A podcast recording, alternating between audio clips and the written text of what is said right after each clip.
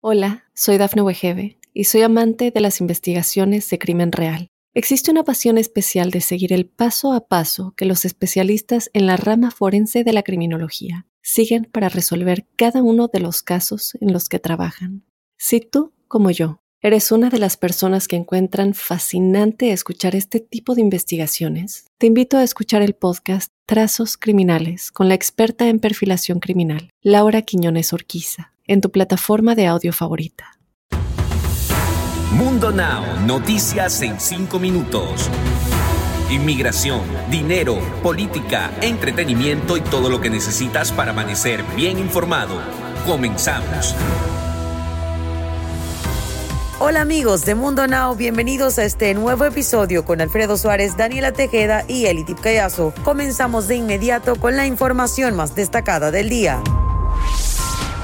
Se prevé que la tormenta tropical Claudette recupere fuerzas a medida que avanza hacia las costas de las Carolinas, donde advierten que un posible tornado podría ocurrir. Esto después de azotar la costa del Golfo y el sureste de Estados Unidos durante el fin de semana.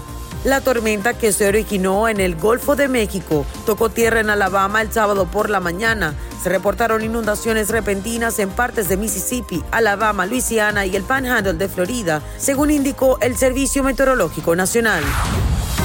Un tiroteo que se registró este lunes por la tarde dejó un saldo de un policía muerto en Old Town Arvada, un vecindario de Colorado, según informó el alcalde de Arvada a medios locales. El lunes por la tarde se reportó un tiroteo, según indicaron las autoridades. Al menos un oficial del departamento de policía de Arvada resultó herido en el enfrentamiento. Y en materia migratoria, el gobierno del presidente Joe Biden considera suspender el título 42, una regla creada por su predecesor Donald Trump que permite la expulsión inmediata de migrantes indocumentados. Actualmente los inmigrantes que cruzan la frontera de manera irregular son expulsados de inmediato basándose en criterios de salud pública. El portal noticioso Axios fue el primero en dar la esperanzadora noticia. Aunque miles de canes siguen en riesgo, es una buena noticia que al menos 68 perros hayan sido rescatados del controversial Festival de Carne de Perro que se celebra en la ciudad de Yulin, en China. Activistas de Human Society International lograron interceptar a un grupo de 68 perros desesperados a las afueras de la ciudad que iban camino al Festival de Carne de Perro en donde los sacrifican para comerlos. Y ahora seguimos con lo que más estaban esperando. Obviamente les hablo de lo más actual en el mundo del entretenimiento.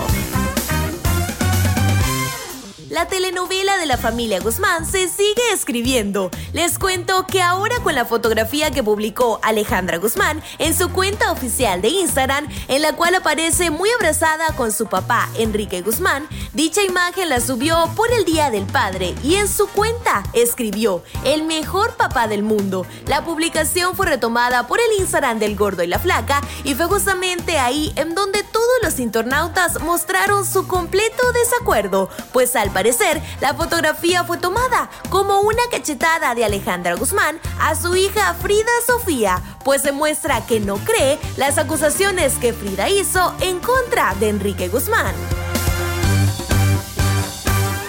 Pero la que no le importa lo que piense la gente es a Niurka Marcos. Una vez más la cubana da de qué hablar, ya que últimamente ha estado en el ojo del huracán por aparecer tanto en las redes sociales como en la televisión mostrando sus grandes atributos. Sin pudor ahora la actriz decide aparecer completamente desnuda en unas fotografías. En esta ocasión publicó una serie de imágenes en su cuenta de Instagram donde posa junto a otros modelos, pero ella lo hace completamente desnuda, dejando ver su cuerpo al natural, mientras que un hombre le agarra los pechos de una manera muy brusca. Definitivamente esto sí que nos dejó boca abierta.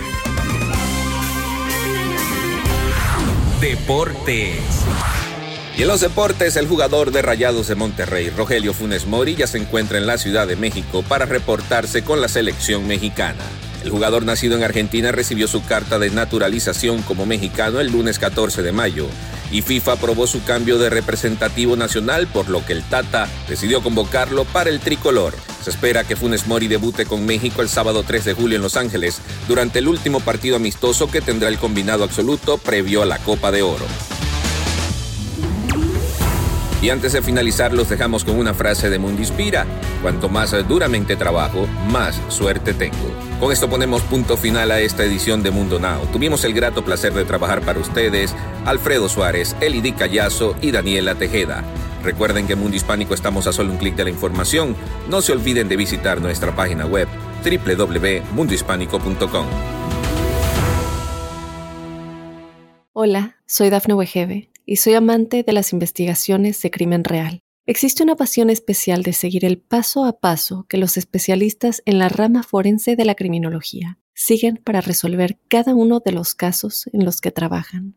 Si tú, como yo, eres una de las personas que encuentran fascinante escuchar este tipo de investigaciones, te invito a escuchar el podcast Trazos Criminales con la experta en perfilación criminal, Laura Quiñones Orquiza, en tu plataforma de audio favorita.